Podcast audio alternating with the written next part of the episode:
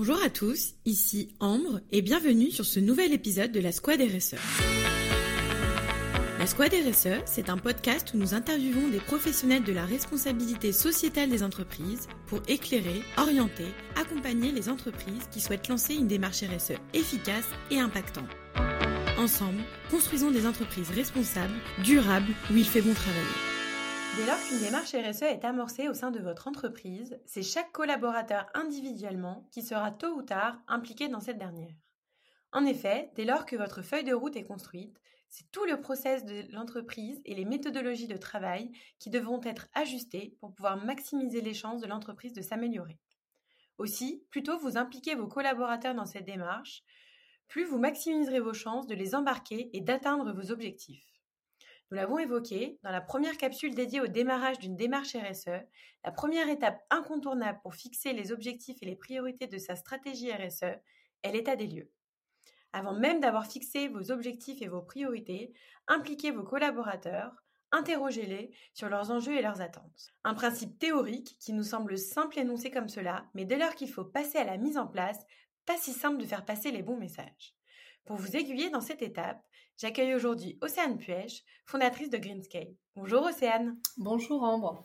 Tu as tout à fait raison. On parle beaucoup euh, d'embarquer les salariés, mais en pratique, c'est une toute autre affaire. Lors de son état des lieux, est-ce que c'est tous les collaborateurs de l'entreprise que tu recommandes d'interroger? Avant même d'interroger les collaborateurs, j'aimerais qu'on fasse euh, un, petit pas de côté. Euh, l'étape du diagnostic dans une entreprise doit être précédée d'une sensibilisation à la RSE. Et généralement, ce premier contact au sujet de la RSE avec les salariés euh, peut porter eh bien, sur la compréhension des enjeux climatiques et sociaux, euh, il peut porter également sur euh, qu'est-ce que la RSE et quels sont les sujets qui sont traités dedans, euh, mais aussi que prévoit l'entreprise sur le sujet.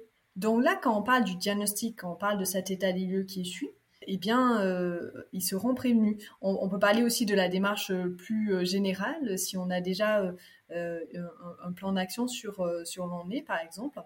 Ces formats-là, ils peuvent être assez euh, complémentaires. On peut utiliser euh, des affiches, une newsletter, une fresque du climat ou de la RSE par exemple.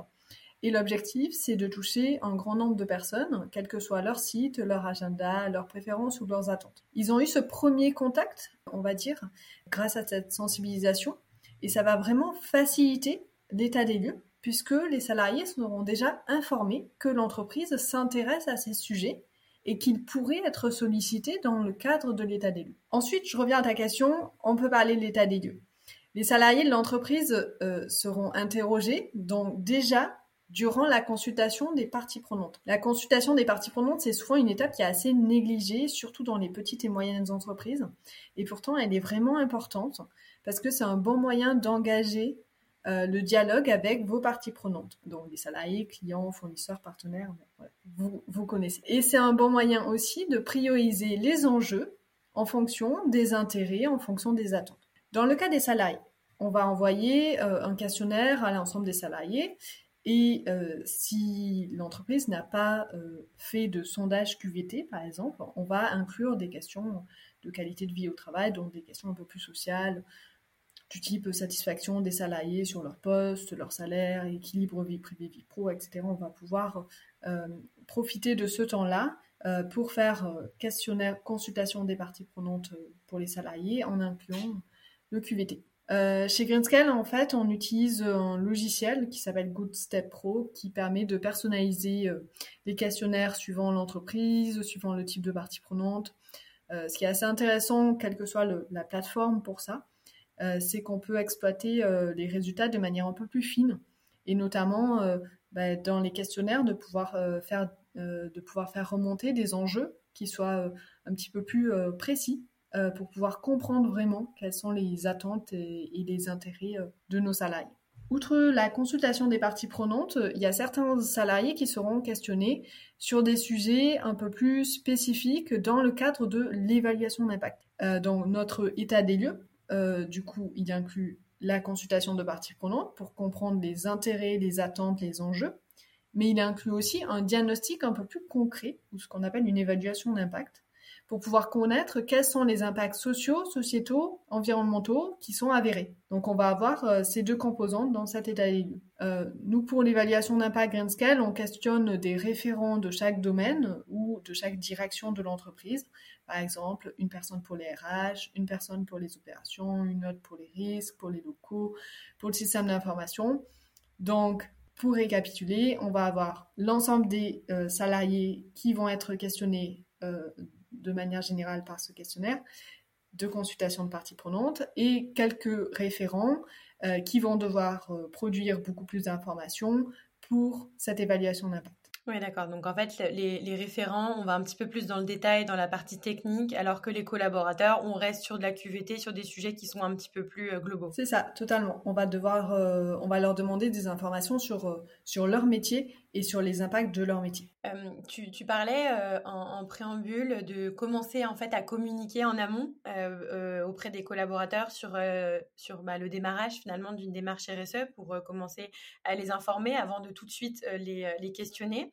Euh, c'est un travail euh, qui, selon toi, doit se faire euh, en amont à peu près combien de temps avant de rentrer dans le dur du sujet? C'est très variable et ça va dépendre vraiment bah, de, la taille de l'entreprise. Clairement, quand on est sur une entreprise de 50 000 collaborateurs, eh bien, pour arriver à les toucher, il va falloir bah, déployer beaucoup plus d'efforts que si on est sur une entreprise de 20 personnes.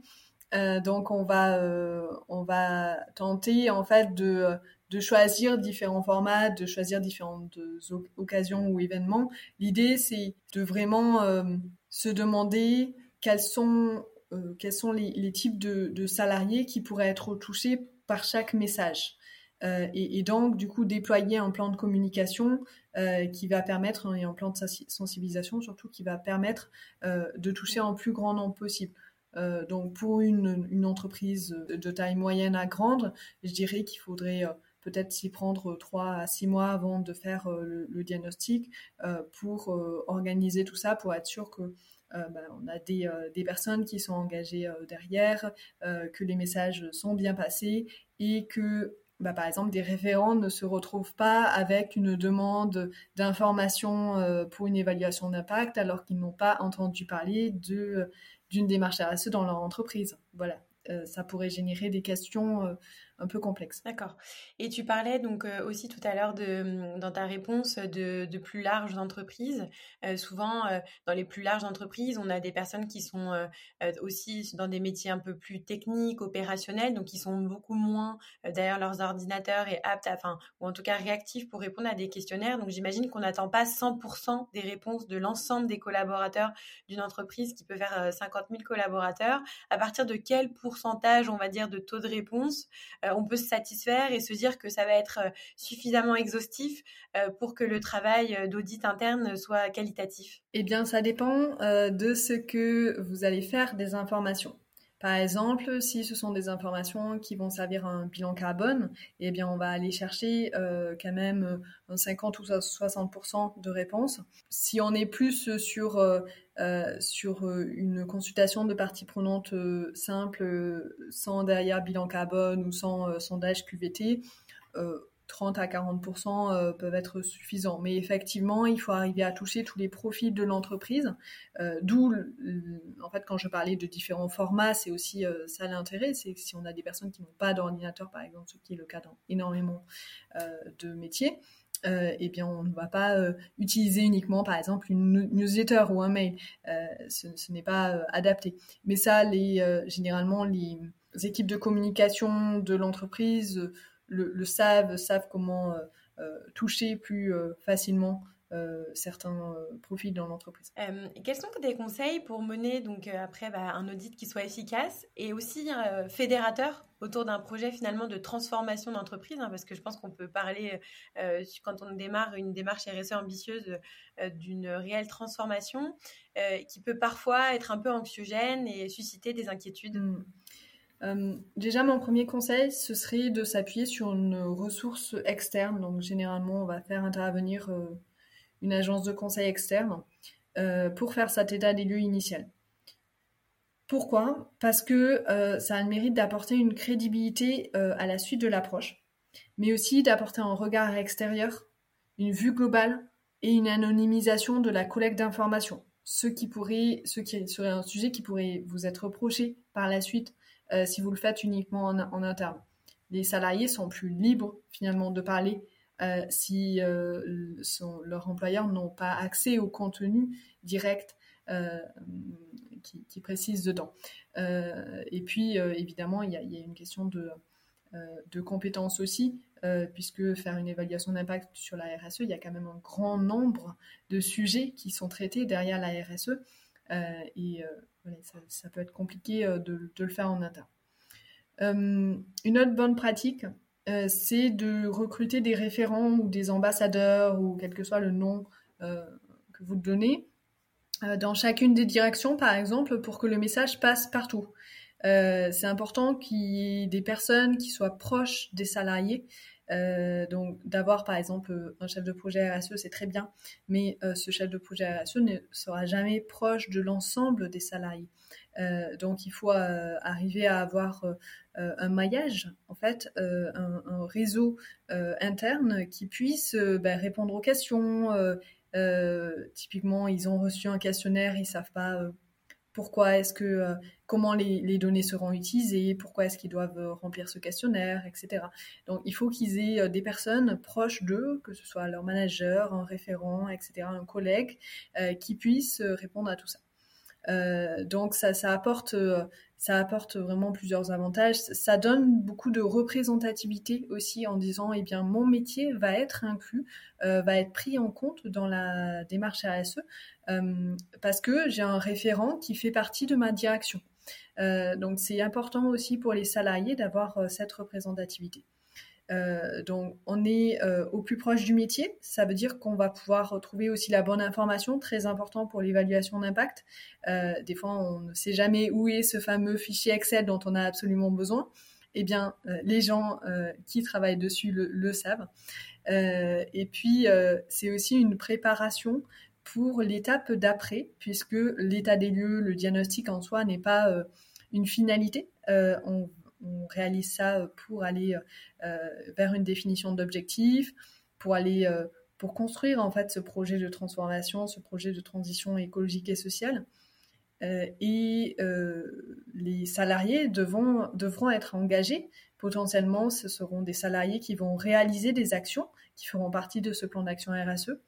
et s'ils savent pourquoi ils le font, s'ils sont inclus, s'ils peuvent donner leur avis potentiellement, ils vont plus facilement accepter des décisions qui ont été prises parce que, euh, eh bien, euh, euh, et, ça, on, le rencontre tout le temps parce que, eh bien, une personne qui connaît son métier sait que, par exemple, cette solution qu'on a pensée n'a pas été appliquée pour une très bonne raison et elle, pourra vous la dire.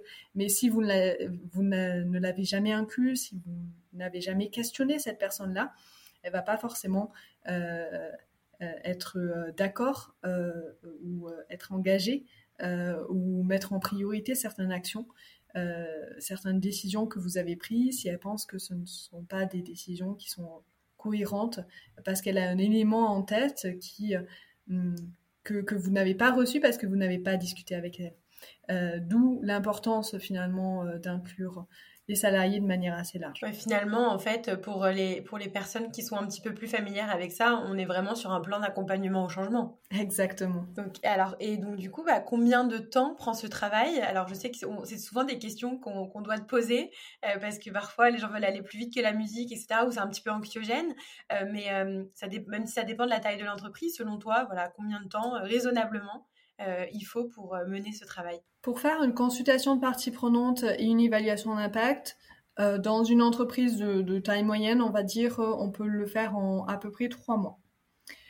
évidemment, ça, dépend si il y a plus de difficultés à accéder à l'information, si les référents sont très surchargés, par exemple, et ils ne peuvent pas répondre facilement ou autre.